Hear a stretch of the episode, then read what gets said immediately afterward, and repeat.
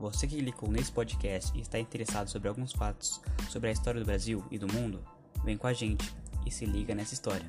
Meu nome é Carlos e hoje nós vamos falar sobre o filme O Resgate ao Soldado Ryan. Primeiramente, iremos falar sobre a sua data de lançamento, que foi em 1998, tendo como elenco Tom Hanks, Tom Sizemore, Edward Burns e Ryan Rust. Esse filme teve como diretor Steven Spielberg, possuindo 2 horas e 43 minutos, e é caracterizado pelo gênero guerra e drama. No ano seguinte, o filme ganhou diversos prêmios, entre eles o de melhor fotografia, melhor diretor, melhor montagem, melhor edição de som e melhor mixagem de som. E foi indicado para melhor filme, melhor ator, melhor roteiro original, melhor trilha sonora original melhor direção de artes e melhor maquiagem. Agora vem uma breve sinopse do filme.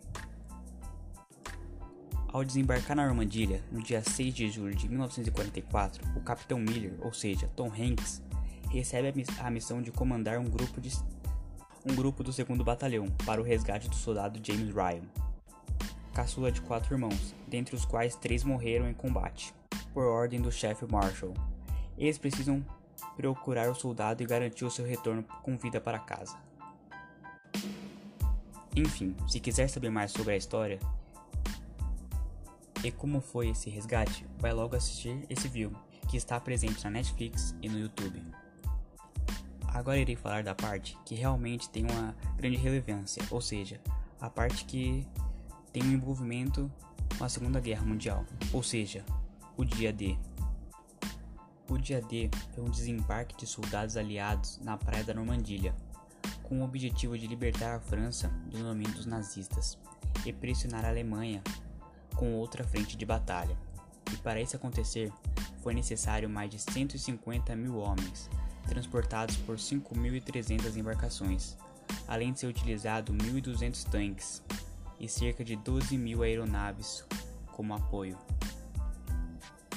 E por fim, algumas curiosidades sobre o filme. Nele foi usado as pessoas com membros amputados para simular as cenas de guerra.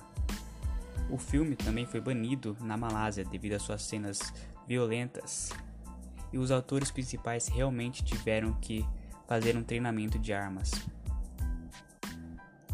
Esse foi o filme O Resgate do Soldado Ryan. E espero que você tenha gostado. E até a próxima. Tchau. Thanks.